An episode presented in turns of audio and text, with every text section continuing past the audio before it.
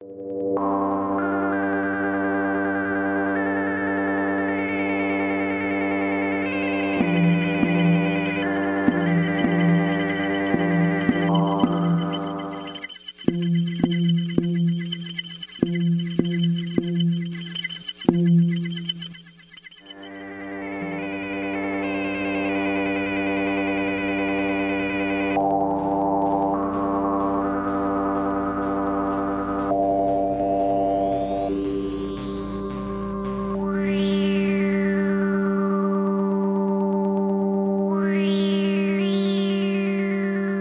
Bonjour à toutes et à tous et bienvenue à cette nouvelle émission du Radio ALN NT2. Aujourd'hui, en collaboration avec le partenariat Littérature québécoise mobile, on va euh, diffuser la rencontre avec Prune Lieutier, son midi-conférence qui portait sur les livres applications jeunesse.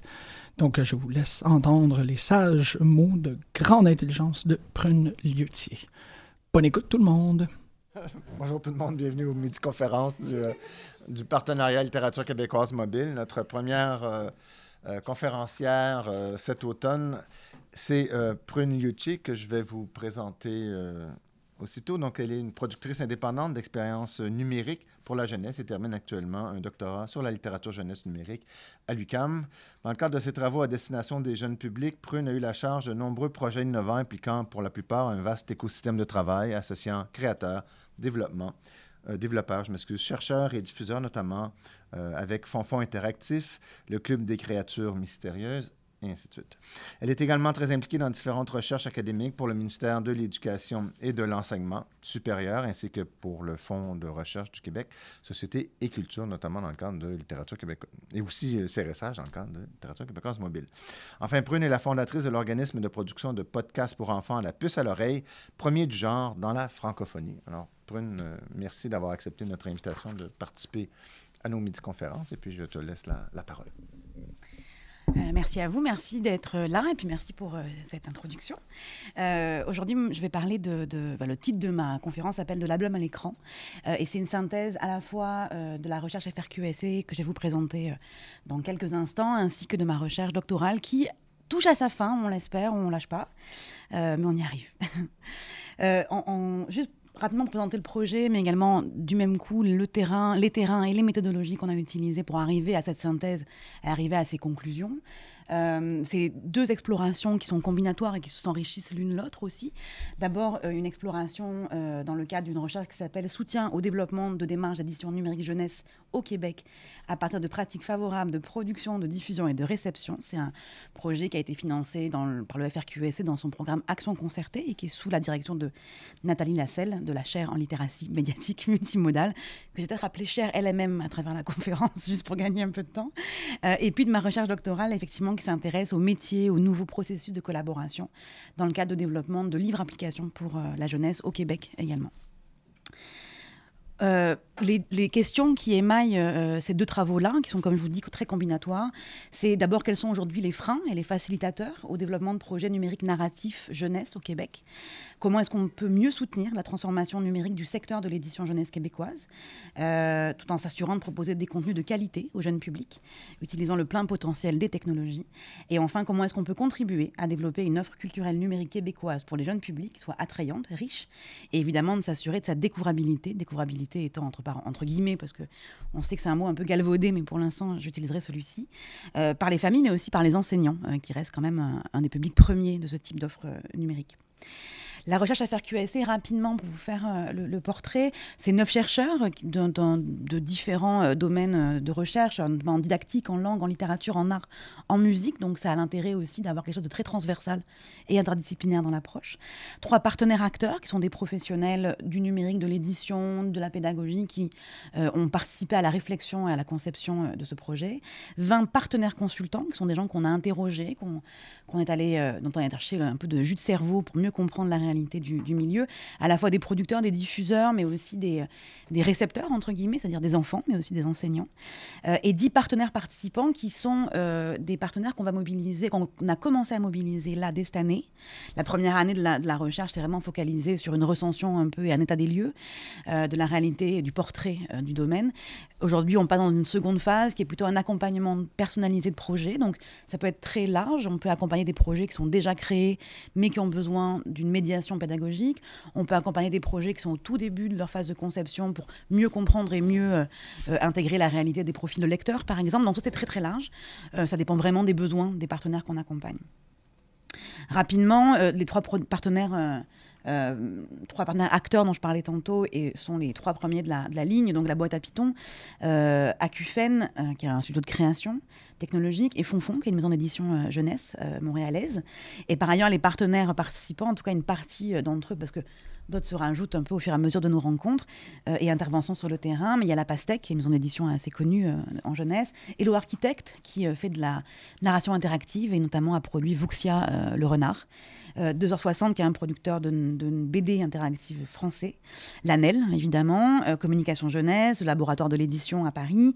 Biblio Presto, qui est un diffuseur, vous connaissez, de, littérature numérique euh, en bibliothèque. Cenarex, qui produit, pour le coup, des solutions de distribution à partir du, du blockchain, pardon, donc une solution qu'ils ont appelée Bookchain. la BNF, qui est également productrice d'expérience numérique jeunesse. Télé-Québec, qui est producteur aussi. Les 400 coups. Et le, le, doctorant Tom Lebrun de l'Université Laval qui s'intéresse à la question de l'intelligence artificielle en littérature. Il y en a plein d'autres, comme je vous disais, on a fait des tables rondes, on a fait des rencontres, donc il y a beaucoup qui s'ajoutent. Ça, c'est les partenaires plus officiels de la recherche.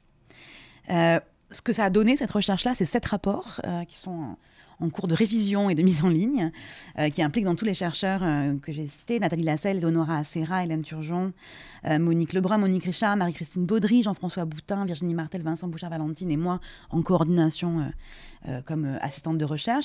Ça donne 12 modules qu'on a appelés cartes numériques, qui sont pareil en train d'être euh, façonnés pour être mis en ligne à travers un site qui sera mis en ligne au printemps prochain, et ce grâce au soutien également de littérature québécoise mobile. Une forte implication au sein des milieux de pratique. On a travaillé le Salon du Livre, on continue à travailler avec eux pour la mise en place d'une programmation sur la littérature numérique à large et en particulier jeunesse de notre côté, des, un camp de jour numérique avec des jeunes publics. En tout cas, on intervient beaucoup sur le, sur le terrain aussi. Euh, et bientôt, on l'espère, on, on, travaille fort là-dessus, un futur laboratoire virtuel de la création numérique jeunesse au Québec, euh, permettant d'outiller les producteurs, les éditeurs, mais aussi peut-être de renseigner les parents, les enseignants, les parents aussi en particulier qui s'inquiètent toujours un petit peu de la présence de l'écran dans le quotidien de leurs enfants. Donc, comment en faire un usage ou un co-usage pertinent? Et les enseignants qui s'interrogent sur comment utiliser des œuvres, quel type d'œuvre pour quel type d'usage. Par, rapport, par ailleurs, il y a une recherche doctorale euh, avec deux productions euh, numériques que je vais vous exposer tout de suite après, en observation participante, puisque j'ai agi comme directrice de production là-dessus, peut-être même encore plus participante, parce que c'est, on a créé une, entreprise avec euh, deux associés. Euh, pour développer ces projets. Donc j'ai à la fois un côté production, mais aussi un côté commercialisation, entrepreneuriat, euh, problématique de comment est-ce qu'on gagne notre vie avec ça à un moment donné. 15 euh, entretiens complémentaires, qui sont des entretiens complémentaires aussi au FRQSC, mais qui sont plus des entretiens avec des professionnels qui ont travaillé sur les productions, comprendre la réalité de leur travail du quotidien. Et pour certains, des gens qui n'avaient pas fait de numérique avant, qu'est-ce que ça a changé pour eux de penser le numérique? Et beaucoup, beaucoup de café, vous en doutez, comme tous ceux qui font des travaux très longs comme celui-ci particulièrement long dans mon cas d'ailleurs. Euh, les deux productions en question, il y a Fonfon Interactif. Je vous inviterai, je vous enverrai des codes si vous voulez euh, certains les explorer. Fonfon Interactif, c'est trois livres applications qui sont des œuvres remédiées. Donc, on partait d'œuvres papier de la collection Fonfon. Euh, donc, chacun de ces livres applications proposait un, livre interactif avec donc de l'animation, des mini-jeux, de la musique, des effets sonores, de la narration karaoké, c'est-à-dire qui, dont, dont, les mots se surlignent au fur et à mesure qu'on entend l'histoire. et une interface de création qui permettait à l'enfant, on parle de 5-8 ans, de récupérer des éléments visuels euh, du livre, donc des décors, des personnages, des objets, de refaçonner un de décor, de mettre sa voix, de mettre son texte pour créer un petit livre interactif, entre guillemets, pas interactif, mais augmenté, mettons, euh, d'une dizaine de pages maximum. Euh, et ça, c'est le Fonds des médias du Canada qui nous a permis de réaliser cette œuvre-là. Par ailleurs, le deuxième projet, je, trouve intéressant parce qu'il offre une autre perspective, parce que là, c'est euh, un projet natif, c'est-à-dire qu'on ne partait pas du tout d'œuvres papier existantes. Euh, donc, on a conçu également l'histoire en fonction des potentiels du numérique et de l'expérience interactive qu'on voulait raconter.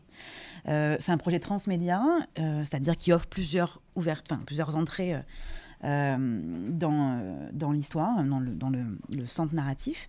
Euh, donc, un site expérientiel où les, où les publics sont invités à, à explorer. En fait, le Club des créatures mystérieuses, rapidement, l'histoire, c'est une découverte de 25 créatures mystérieuses dans le monde. Ça peut être le Yeti, le Loch Ness, mais on a trouvé un peu des plus obscurs aussi. Euh, que un petit club d'explorateurs va, va aller chercher, documenter. Euh, euh, et interagir avec à travers le monde. Donc il y a un site qui est une espèce de map monde en 3D où on peut explorer chacune de ces créatures, apprendre des fun facts sur elles, entendre son cri, avoir des caractéristiques. Il y a une application de réalité augmentée qui permettait avec des images cibles de voir interagir la créature en question et entendre son, son cri. Euh, et deux livres applicatifs qui suivent l'histoire de deux petits clubs, un néo-zélandais et un canadien. Néo-zélandais parce que c'est une production, une coproduction avec une, entreprise néo-zélandaise, qui permettait de suivre donc une histoire à chaque fois d'un petit club. Voilà ces deux productions. Donc ça, c'est rapidement pour mettre en place le, enfin, poser le contexte un petit peu de la, du travail. Mais on, je voulais revenir. Il y a beaucoup d'enjeux. On en a parlé. Il y a 12 cartes numériques, comme on le sait, qui vont émaner de ce travail-là, de ce double travail-là. Mais aujourd'hui, je voulais me concentrer vraiment sur les enjeux de production qui sont plutôt euh, au, cœur de ma thèse.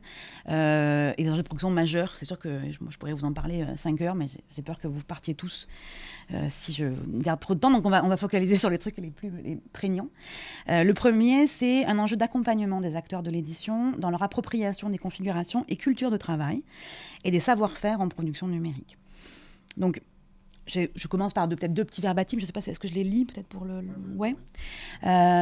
Alors, Christian Lebel de AQFEN, donc, qui est directeur technologique, euh, dit, nous a dit notamment on a aujourd'hui des creative coders, des développeurs créatifs. Maintenant, les programmateurs sont plus créatifs que les designers parce qu'eux peuvent modifier les technologies existantes pour faire quelque chose qu'elles ne faisaient pas à la base. Ça, c'est de la création aussi. Martine Sous, de 2h60, euh, les auteurs, les illustrateurs, les chercheurs, on les questionne sans arrêt. Et sans arrêt, on remet le travail sur l'ouvrage. Parce qu'on sait bien qu'on est en train de construire une matière qui est vraiment en émergence. Donc le rôle du chef d'orchestre, l'éditeur, c'est vraiment aller sentir toutes les les faire chanter ensemble, et puis à un moment donné, arriver à la bonne. Partir d'une partition, la faire bouger, arriver au bon rendu, ça, c'est un travail de remise en cause permanente. Donc, j'ai organisé euh, le, contenu de chacun des enjeux en différents défis euh, qu'ont pu rencontrer les éditeurs ou les producteurs numériques qui veulent faire du numérique narratif jeunesse. Euh, le premier, c'est sur les configurations et culture de travail. Il y a deux défis. Le premier défi est de composer avec un éclatement des configurations de travail au regard de l'édition traditionnelle. C'est-à-dire qu'on est vraiment dans le passage d'une production traditionnelle à une production numérique. On voit d'abord qu'il y a de plus en plus de métiers qui vont s'ajouter, euh, différents pôles qui euh, viennent enrichir, entre guillemets, la production traditionnelle. Il y a des concepteurs, des ergonomes, des designers d'expérience, des architectes narratifs, des artistes, euh, autres que l'illustrateur et l'auteur, des techniciens également, et des gestionnaires. Donc, ça, des métiers que l'éditeur papier connaît peut-être moins, ou en tout cas est moins habitué à, à travailler. Euh, et évidemment, dans un cadre numérique jeunesse, on travaille, euh, en tout cas les, structures de production travaillent de plus en plus avec des pédagogues, des chercheurs. Donc oui, ça c'est une configuration très résumée, évidemment, euh, je schématise, mais la configuration d'une production traditionnelle papier, c'est d'abord un pôle éditorial de gestion de production avec, je m'excuse, c'est pas en écriture inclusive, là, je mieux la prochaine fois. Euh, mais avec éditeur, directeur éditorial, réviseur, chargé de projet, qui travaille avec un pôle artistique, auteur-illustrateur, qui est parfois la même personne, et un pôle technique de mise en page d'impression. Donc on est sur une structure relativement simple, avec aussi une, temporalité assez simple dans la mise en place de la production. Par ailleurs, là on arrive à la production numérique, on voit bien que c'est beaucoup plus éclaté, beaucoup plus complet aussi, avec toujours le pôle éditorial qui ne change pas, mais aussi un pôle artistique qui est un peu dédoublé parce qu'on a également en plus de l'auteur, de l'illustrateur, des musiciens, des narrateurs, des, designers. Un pôle pédagogique qui s'ajoute là, un pôle technique, euh, développeurs, programmeurs, bêta-testeurs, un pôle de conception, des concepteurs, des ergonomes, des architectes narratifs, etc. Et la particularité également d'une structure de production numérique, c'est que plutôt que d'avoir un donneur d'ordre, entre guillemets, qui est un peu l'éditeur en général, là on est dans une interaction constante entre les différents pôles. C'est-à-dire que le pôle artistique va avoir une influence sur le pôle de conception en fonction de l'expérience qu'on veut faire vivre à l'usager, mais le pôle de conception va pouvoir aller voir le pôle artistique en lui disant ça marche pas du tout ton affaire, c'est beaucoup trop cher, il va falloir revenir sur, ton expérience de narration. Le pôle technique, pareil, a beaucoup d'influence sur le pôle artistique, sur le pôle de conception, en tout cas je vous les fais pas toutes, mais on comprend que c'est un pôle beaucoup plus éclaté où on est dans un processus beaucoup plus collaboratif euh, dès le départ euh, de travail. Euh, donc, ce que ça nécessite dans un pôle, dans, une configuration de ce type-là, c'est vraiment de la souplesse, de la collaboration et l'adaptabilité dans les processus. Euh, les balises et les contraintes liées à la production numérique redéfinissent les relations de travail. On est dans, un, dans une, forme de, où on a moins de hiérarchie décisionnelle.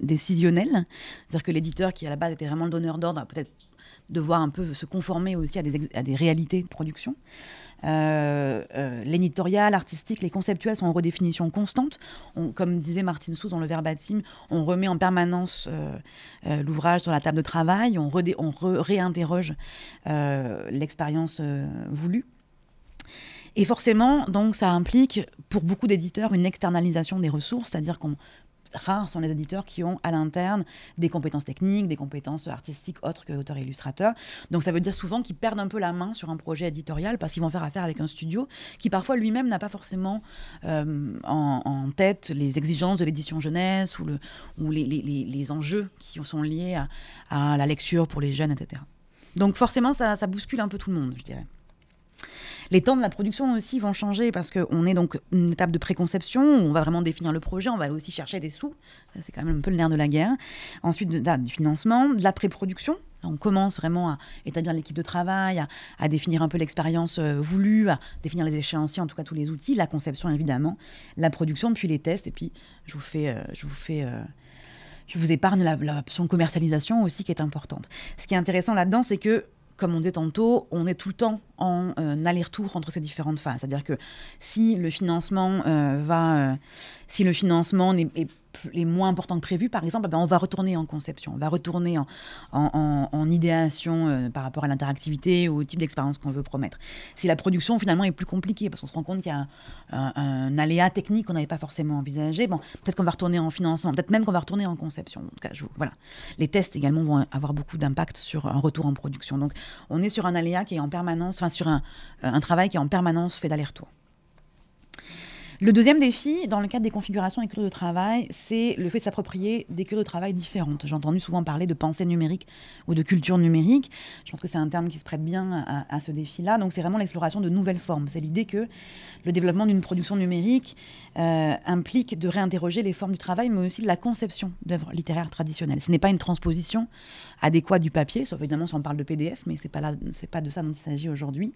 Donc c'est vraiment de comprendre les spécificités d'écriture, de, de développement d'illustration aussi, de, de, l'hybridation des formes que va exiger une production numérique augmentée ou enrichie euh, selon ce qu'on décide d'utiliser comme terme.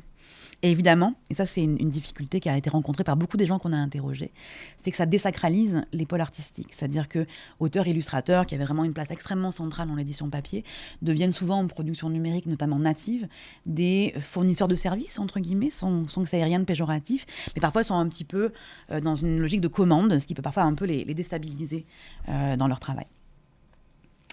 Ça décloisonne les silos, évidemment, c'est-à-dire qu'on ne travaille plus chacun de son bord et on passe au suivant. Comme je vous disais, on est toujours dans l'aller-retour.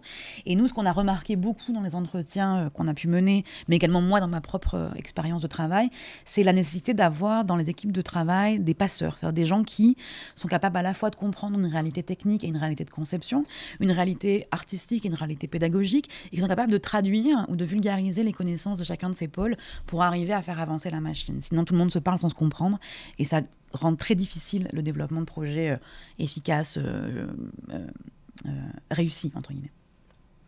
Donc voilà, c'est mon illustration magnifique des passeurs, vous voyez. la deuxième, le deuxième défi, c'est sur les savoir-faire. Euh, donc, on n'est plus sur des savoir-faire euh, techniques, de production, d'outils. Euh, d'abord, le problème des savoir-faire, c'est aussi qu'il y a une pluralité des, supports et dispositifs numériques qui sont à disposition des éditeurs qui veulent se lancer dans la production numérique. donc, bien sûr, il y a un truc technique. Hein, qu'est-ce que, combien ça coûte C'est quoi les supports Comment est-ce qu'on y accède en, classe, qu'est-ce qu'on utilise, etc. souvent, les éditeurs nous ont dit avoir fait, regretter avoir fait des mauvais choix techniques, c'est-à-dire qu'ils étaient partis par exemple, sur une expérience qui exige une connexion à destination d'un public scolaire, un public scolaire qui, régulièrement n'a pas accès à une connexion Wi-Fi en classe, donc qui sont retrouvés en fin de processus de production en disant Ah, ok, ça fonctionne pas notre histoire parce que en fait personne va y accéder parce que ça exige une connexion. Donc c'est juste un exemple, mais on, est parfois sur des sur des euh, sur des usages euh, très techniques. Par ailleurs, moi c'est une anecdote que j'aime bien raconter euh, que Nathalie connaît par cœur, je pense notamment je la raconte, mais il y a aussi Exactement.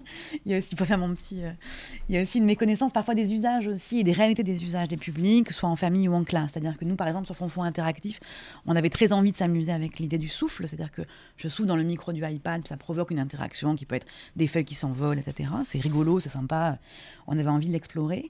Notre expérience adressée aux 5-8 ans, euh, on l'a testé. Il faut savoir qu'un enfant de 5 ans ne souffle pas dans un micro, il crache dans un micro.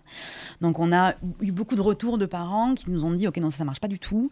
On va lui enlever la tablette tout de suite parce que c'est clair que mon micro va être bousillé au bout de 5 utilisations. Donc c'est vraiment une anecdote, mais c'est juste pour montrer qu'il y, a vraiment aussi une, importance de la compréhension des usages réels des publics. C'est ça, mais c'est aussi, par exemple, de proposer une expérience courte, parce que c'est une expérience qu'on veut pour des 5 ans, et on a, les parents n'ont pas forcément envie d'avoir leur enfant pendant 40 minutes devant leur écran. C'est toutes ces réalités-là qui parfois sont moins, euh, sont pas assez prises en considération. Euh, et évidemment une méconnaissance des genres, c'est-à-dire qu'en narration numérique, c'est-à-dire que les, genres principaux vont être connus, mais, la pluralité, la réalité augmentée, la réalité virtuelle, etc., etc., sont assez peu connus. Euh, euh, donc les, éditeurs parfois n'y pensent même pas dans les possibilités d'expérience qu'ils peuvent offrir. Euh, et parfois ça permet, ça, rate un petit peu la cible envisagée, donc des surcoûts, voilà. Donc, comme je le disais, des supports et des systèmes d'exploitation divers, des dispositifs technologiques variés et une pluralité d'interactions possibles. Donc, toutes ces possibilités-là et ces potentiels-là, comme ils sont méconnus des éditeurs, ben, freinent un peu leur créativité. C'est-à-dire qu'il y a plein de choses qu'ils pourraient faire, mais ils sont juste pas au courant de ce qui est possible de faire. Et euh, donc, euh, le défi 2, pardon, j'ai une petite coquille. Euh, évidemment, le problème aussi, c'est que les technologies évoluent tout le temps. C'est-à-dire que ça prend pour un éditeur qui veut s'en dans le numérique de faire une veille constante sur ce qui est possible de faire, sur ce que ça coûte. Il y a aussi la grosse problématique à la fois de la veille, mais aussi de la non prise en considération des coûts et du temps des mises à jour. C'est-à-dire qu'une fois qu'on a mis en ligne notre expérience narrative, que ce soit une application ou autre, bah, on se retrouve un an plus tard un peu le bec dans l'eau parce qu'elle est plus disponible, parce qu'il faut la mettre à jour, parce que ça entraîne un surcoût de développement qui n'avait pas été anticipé dans le budget de départ. Donc pareil, ça c'est des choses aussi qui freinent à la fois la production, mais également la distribution euh, à grande échelle des projets numériques euh, jeunesse. Donc L'important maintenant, c'est de, permettre aux éditeurs d'acquérir des réflexes, des méthodes et des outils propres au numérique euh, qui permettront la conception, l'évaluation et la production de projets. Donc, notamment d'avoir vraiment une phase d'évaluation avec des producteurs numériques qui vont pouvoir conseiller et accompagner les éditeurs euh, dans la conception de leurs projets, dans l'évaluation de des usages qu'ils veulent proposer et des publics cibles, et, ainsi éviter les erreurs conceptuelles ou techniques. Et à l'étape de la production, il y a évidemment tout ce qui est impératif technique. Euh, euh, encore une fois, l'appel à une expertise numérique sur la budgétisation, euh, la mise en place de l'échéancier, et également la méconnaissance des exigences juridiques de gestion de certaines professions. Je pense par exemple aux comédiens avec l'Union des artistes. Parfois, c'est tout un pan aussi de travail que les éditeurs connaissent mal et qui peut entraîner des surcoûts, qui peut entraîner parfois d'être en défaut, par exemple, avec certains syndicats. Donc voilà, j'ai résumé en, pour, euh, l'enregistrement, j'ai résumé dans un graphique ce que je viens de dire. Donc voilà. Donc, on a dans le cadre de la recherche FRQSC, puis je l'ai aussi utilisé dans la recherche doctorale, euh, essayé d'établir des recommandations principales. Les deux principales dans le cadre de l'enjeu euh, de production, enfin de, savoir-faire, c'est vraiment le développement d'une culture du numérique au sein du secteur de l'édition jeunesse québécoise. Donc, voilà de la formation, euh, technique, méthode, etc., formation vraiment très pratico-pratique. Il y a vraiment, il semble important de développer des réflexes d'expérimentation, de soutenir l'appropriation par les éditeurs de configuration et culture de travail intrinsèque au numérique, et enfin d'accompagner le décloisonnement des silos sectoriels afin de provoquer des collaborations innovantes. Euh, deuxièmement, le développement de compétences, de connaissances et de méthodes chez les éditeurs jeunesse québécois. Donc évidemment, il y a la culture numérique, mais il faut aussi euh, leur permettre de mieux comprendre les techniques, de mieux comprendre les potentiels, de mieux comprendre les différents genres qui sont à leur disponibilité et de mieux comprendre leur public, évidemment. Euh, c'est quoi les usages en classe, c'est quoi les usages en famille, un enfant de 8 ans, qu'est-ce qu'il lit, à, à, quelle vitesse il lit, qu'est-ce qui l'intéresse, le niveau de langage, en tout cas tout ça fait partie, et l'interaction aussi qu'on peut lui proposer, tout ça fait partie des choses qui, que les éditeurs gagneraient euh, comme ressources, à avoir accès comme ressources. Euh, je peut-être, je sais pas, j'ai pas de. Je vais rapidement prendre un. Ah, parfait. Donc, je vais passer vite sur les recommandations, mais on pourra peut-être en parler dans la phase de questions. Euh, donc, de manière plus euh, concrète, euh, la recommandation sur la culture du numérique, on pourrait penser à des, des, des, des MOOC. Je sais qu'à chaque fois que j'utilise ce terme-là, je ne suis même pas sûre de l'utiliser comme il faut. Mais, mais en gros, des modules de découverte et des formations en ligne aussi pour que ce soit accessible. Des ressources, des interlocuteurs, un répertoire de ressources, hein, on en parle souvent. La diffusion des bonnes pratiques, qu'est-ce qui marche, qu'est-ce qui ne marche pas, les erreurs qu'ont pu faire ceux d'avant. Et des occasions de rencontres intersectorielles, évidemment. Je pense que le salon du livre, par exemple, est, pourrait être une bonne occasion, ou de manière générale, les salons du livre. Euh, développer les compétences, donc des formations évidemment, une veille hein, dédiée au secteur de l'édition jeunesse. C'est un peu, un peu le mandat euh, aussi que, que, se veut de prendre le laboratoire euh, virtuel de la création numérique jeunesse qu'on envisage de créer. La, la mise à disposition d'outils pratiques, des budgets types, des échéanciers types, des contrats types. On pourrait par exemple penser à travailler avec l'UNEC sur la mise en place d'un contrat type de, de narration numérique pour des auteurs. Voilà, ça peut être ce genre de choses qu'on peut imaginer très très concrètement. Euh, et un outil interactif d'auto-évaluation de projet qui fonctionnerait, on commence à, y penser puis à le mettre en place, qui pourrait fonctionner simplement avec des système de, questions-réponses ou au fur et à mesure de l'évolution et des réponses aux questions. Des recommandations sont faites ou on lance, euh, où on réoriente vers des ressources. Le deuxième enjeu, euh, c'est les financements, parce que sans financement, on ne fait pas grand-chose. Enfin, sans, argent, de manière générale, financement public ou privé d'ailleurs. Euh, et des financements non seulement qui soient présents, qui soient conséquents, mais qui soient aussi adaptés aux réalités ou aux volontés euh, des producteurs et des éditeurs jeunesse numérique. Donc, pareil, deux verbatims. Le premier est de Frédéric Gauthier, de La Pastèque. Là, on en arrive à, bout, au bout des ébauches, une version muséale de Tout Garni, qui est une expérience euh, plurielle euh, numérique jeunesse. Fait que là, il faut aller trouver des sous. Puis, ça, il n'y a rien qui existe pour financer. Ça fait qu'on va essayer d'inventer quelque chose. Je me rends compte que j'ai pris le verbatim avant, là. Ça, bon, bref. Il y a tout un plan de découvrabilité et tout ça, mais la stratégie est là. On va voir si on va être capable de trouver des partenaires pour financièrement nous appuyer là-dedans. Jonathan Bellil de Vuxia Le Renard dit, lui, il faudrait des programmes en développement de plateformes autour de l'éducation. Les programmes ne sont pas clairs. Donc, effectivement, le problème en termes de financement, c'est que le coût financier impliqué par les productions d'œuvres narratives jeunesse, numériques évidemment, exige des plans de financement solides pour ne pas mettre en danger la viabilité et la stabilité des entreprises qui s'y lancent, mais aussi pour donner leur chance à des éditeurs indépendants, que ce soit pas juste les grands groupes qui puissent avoir la chance de se lancer là-dedans. Évidemment, chaque production numérique implique un risque financier assez majeur. On parle comparativement une production papier euh, à, la grandeur du Québec, dans un tirage de, d'éditeurs indépendants, va être à peu près entre, entre 5 et 15 000 dollars selon l'ampleur de la production. Une production numérique est rarement possible à moins de 50 000. Donc on est vraiment dans des ordres d'idées qui sont extrêmement différents. Euh, cette prise de risque est de surcroît freinée par le sentiment d'une promesse d'accès à un marché global, déçu par la réalité de marché. Euh, ça, c'est Tréondard qui, qui, le dit, et par la difficulté d'accéder à des données claires sur les potentiels de revenus. Le rapport du Fonds des médias du Canada en 2017 le, l'établit très bien, et par le peu de financement disponible en conception, en production, recherche et développement. Je voudrais juste faire une parenthèse ici, parce que je pense qu'à à la minute même où je vous parle, euh, il y a de nouveaux programmes de financement qui sont en train d'être créés. C'est vraiment un monde qui est en transition. Donc moi, je m'arrache les cheveux dans ma thèse, parce que j'ai l'impression de devoir la mettre à jour à peu près tous les jours. Euh, mais en tout cas, peut-être dans six mois, l'état des lieux du financement sera probablement un portrait différent. Euh, beaucoup de programmes pilotes euh, émergent. En tout cas, on espère que ça va permettre d'évoluer. Donc, euh, deux défis, une fois de plus, quant à, au financement public. C'est d'abord une difficulté liée à l'identification des dispositifs de financement qui sont disponibles. Et par ailleurs, une, inadéquation des montants disponibles, des exigences d'admissibilité de la temporalité du traitement des demandes. D'abord sur l'identification, effectivement, donc pour l'instant, nous, ce qu'on a constaté, c'est qu'il y a quelques organismes majeurs en financement là-dessus. C'est le Fonds des médias du Canada, qui est le financement initialement prévu pour le jeu vidéo indépendant, mais qui de plus en plus commence à traiter de projets euh, narratifs, etc. Le Calc, euh, le Conseil des arts du Canada et la SODEC. Après, il y a des, dispositifs annexes qui viennent compléter un budget de production, MITAX, Emploi Québec, des organismes de recherche, etc. Et des crédits d'impôt multimédia également, mais qui arrivent en fin de production. Euh, la particularité, euh... la particularité de, ces ressources, c'est qu'évidemment, chacun de ces dépôts nécessite du temps, des ressources, des expertises. Pour vous donner une idée, une demande Fonds des médias du Canada pour en avoir fait deux, euh, avec beaucoup de douleur, euh, ça a un mois de travail, c'est vraiment beaucoup de travail. Parmi les gens qu'on a interrogés, beaucoup de gens ont dû faire appel à des pigistes, des gens vraiment formés dans la demande de financement. Donc c'est également des coûts supplémentaires. Euh, et parfois, les studios de production prennent des risques avec des éditeurs pour faire un dépôt commun au risque de ne pas l'avoir. Mais peu d'éditeurs le savent. Et donc peu d'éditeurs vont se lancer à aller contacter un studio, par exemple. Euh, elles sont généralement peu connues des éditeurs. Les éditeurs sont habitués au fond du livre, ils sont habitués au fond artistique, mais peu au FMC, peu aux demandes de recherche. Euh, et donc là encore, c'est un fonctionnement en silo qu'on peut constater. Et par ailleurs, les montants sont soit peu conséquents, soit inadéquats.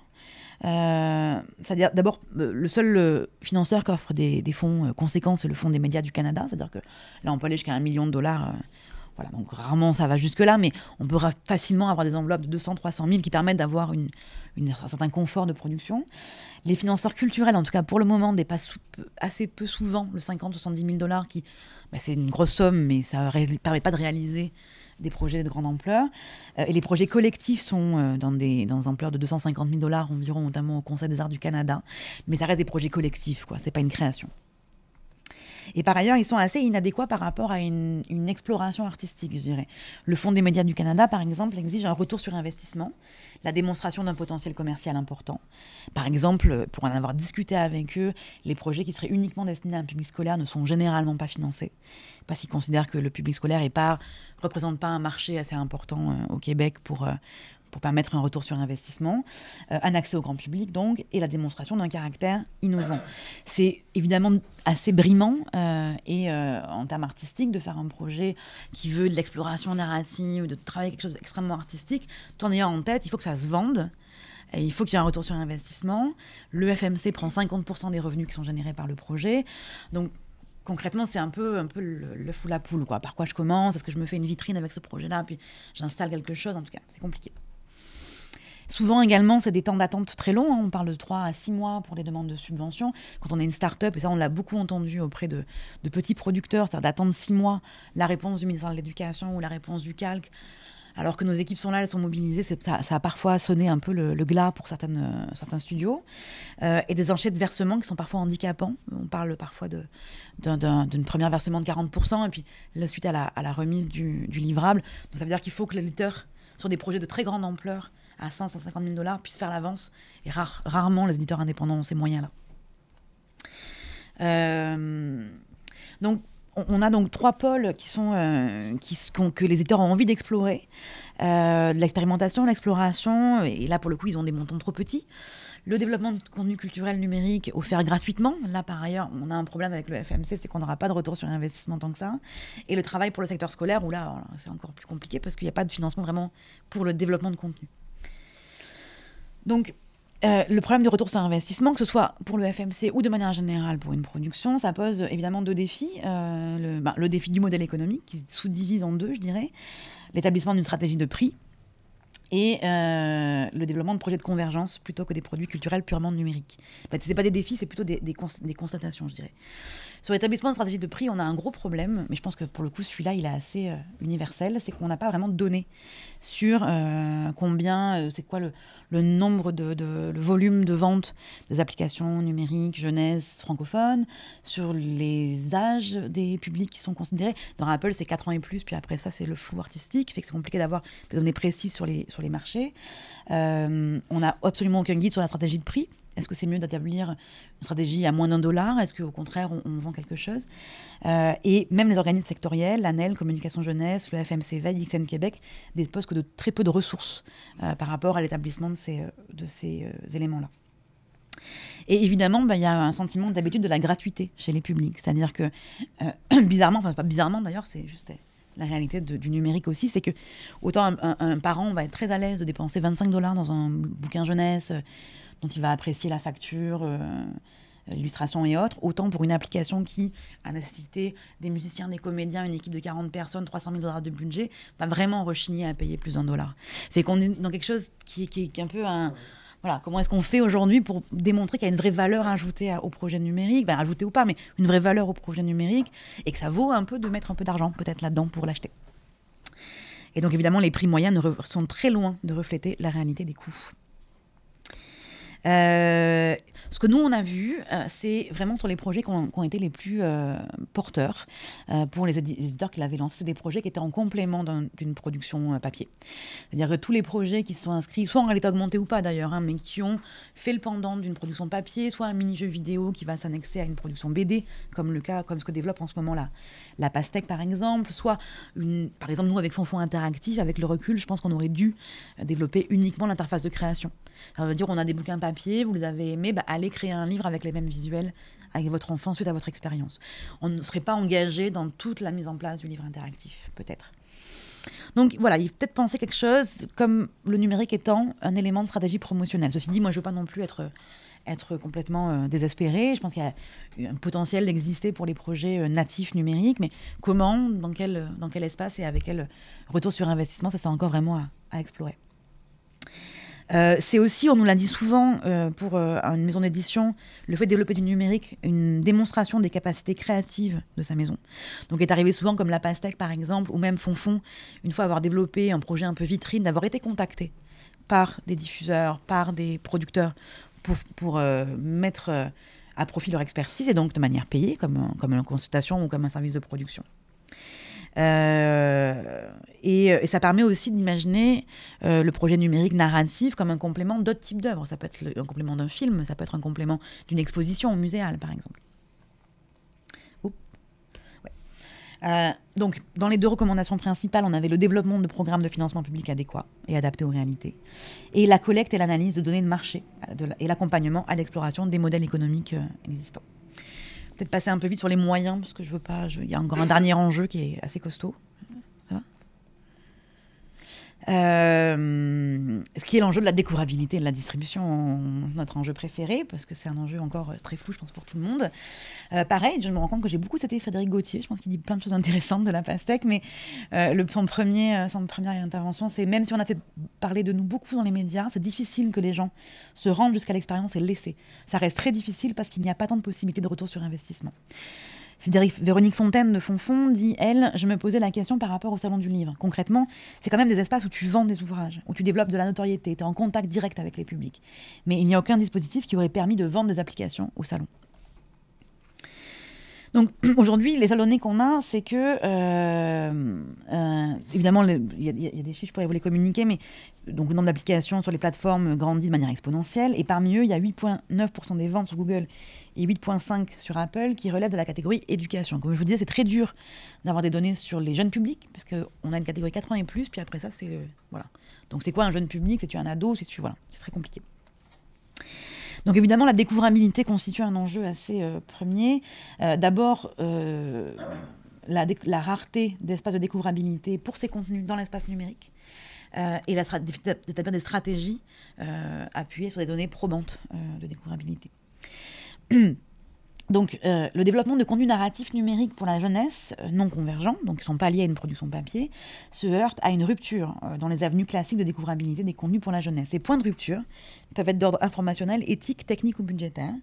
Et, enfin, les espaces de distribution numérique sont saturés et leurs gestionnaires difficilement accessibles. Je dis allô Apple, évidemment, personne n'arrive jamais à joindre des stores de cette manière-là. Donc, les espaces traditionnels de découvrabilité du livre, découvrabilité dans ce cadre-là au sens très large, c'est évidemment les librairies, les salons, les bibliothèques, euh, les publics scolaires, enfin les espaces scolaires et les recommandations du libraire, mais également des recommandations en ligne. Euh, le problème pour le numérique dans ce cadre-là, c'est qu'en librairie en salon, on a une incapacité technique, je parle vraiment de livres applicatifs hein, pour le coup, à créer du lien de vente vers les stores. C'est-à-dire que c'est extrêmement compliqué d'imaginer que j'ai acheté un livre numérique et je suis tout à fait à même d'aller télécharger mon application derrière. Ça prendrait de développer quelque chose de l'ordre de la réalité augmentée, c'est extrêmement compliqué. Euh, et puis évidemment, on ne peut pas vraiment rétribuer les libraires euh, pour la distribution non plus, donc ça crée également là un point de rupture. Les bibliothèques, pareil, on a une capacité technique à permettre le prêt d'application. Par contre, euh, en termes de EPUB 3, EPUB 4, on évolue là-dessus, donc c'est chouette. Mais l'application reste encore un truc qui est impossible à prêter. Euh, les scolaires, la même chose pour le prêt d'application. Budgétairement, c'est compliqué et évidemment, il y a peu de ressources informationnelles. C'est-à-dire que les profs savent pas très bien non plus quoi utiliser. Et nous, mais nous, les producteurs, ont, du mal aussi à, avoir accès de manière large à des profs. Et ça prend souvent de faire quasiment du cas par cas, commission scolaire par commission scolaire.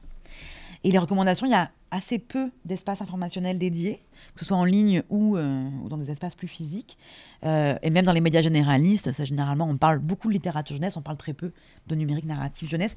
Il y a peut-être une défiance éthique des publics, on en parlait tantôt, de la, la peur un peu des écrans aussi pour les enfants. Est-ce que les médias ont peut-être un peu rechigné un peu à se lancer là-dedans parce que euh, c'est difficile de soutenir auprès des parents le potentiel du numérique jeunesse?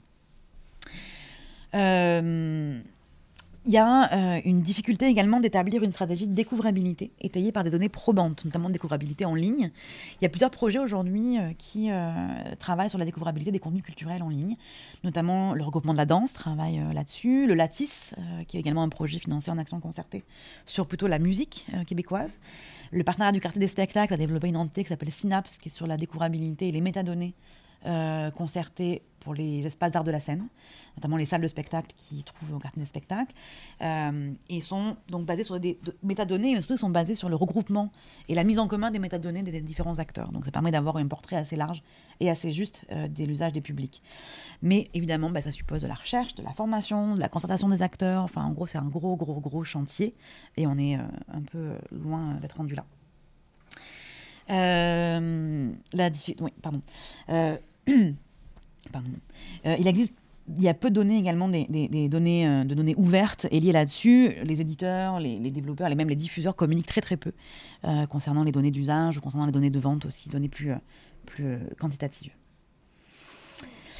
Et par ailleurs, la distribution comprend euh, de nombreux euh, freins, enfin deux freins en fait. Euh, d'abord les freins techniques et juridiques, je l'ai rapidement évoqué, puis également la difficulté d'accès au marché scolaire et aux bibliothèques. Pareil, je l'ai rapidement évoqué, donc j'irai vite là-dessus.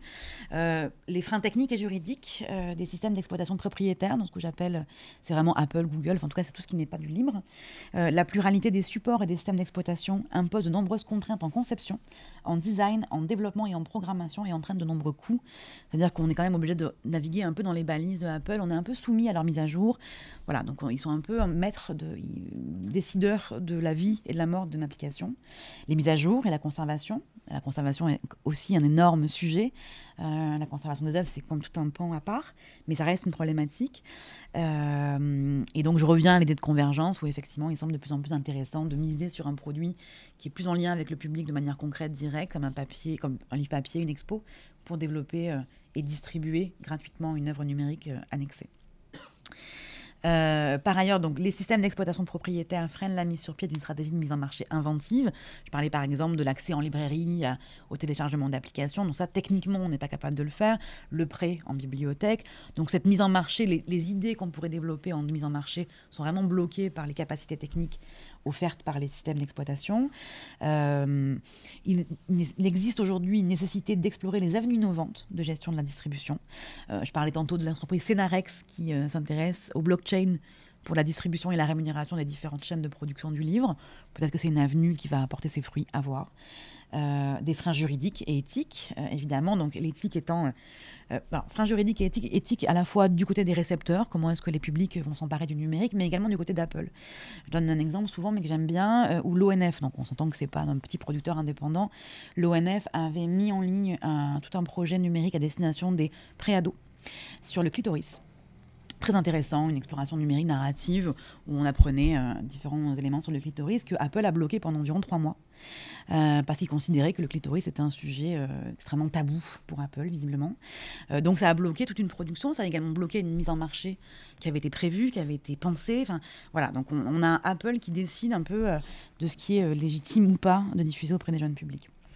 Euh, et évidemment, euh, ces freins techniques euh, freinent beaucoup l'achat d'impulsion. Un achat d'un livre, c'est souvent je me balade en librairie pour un bouquin pour moi ou parce que je flâne. Ah, je trouve ce bouquin sympa, je vais le prendre pour mon enfant.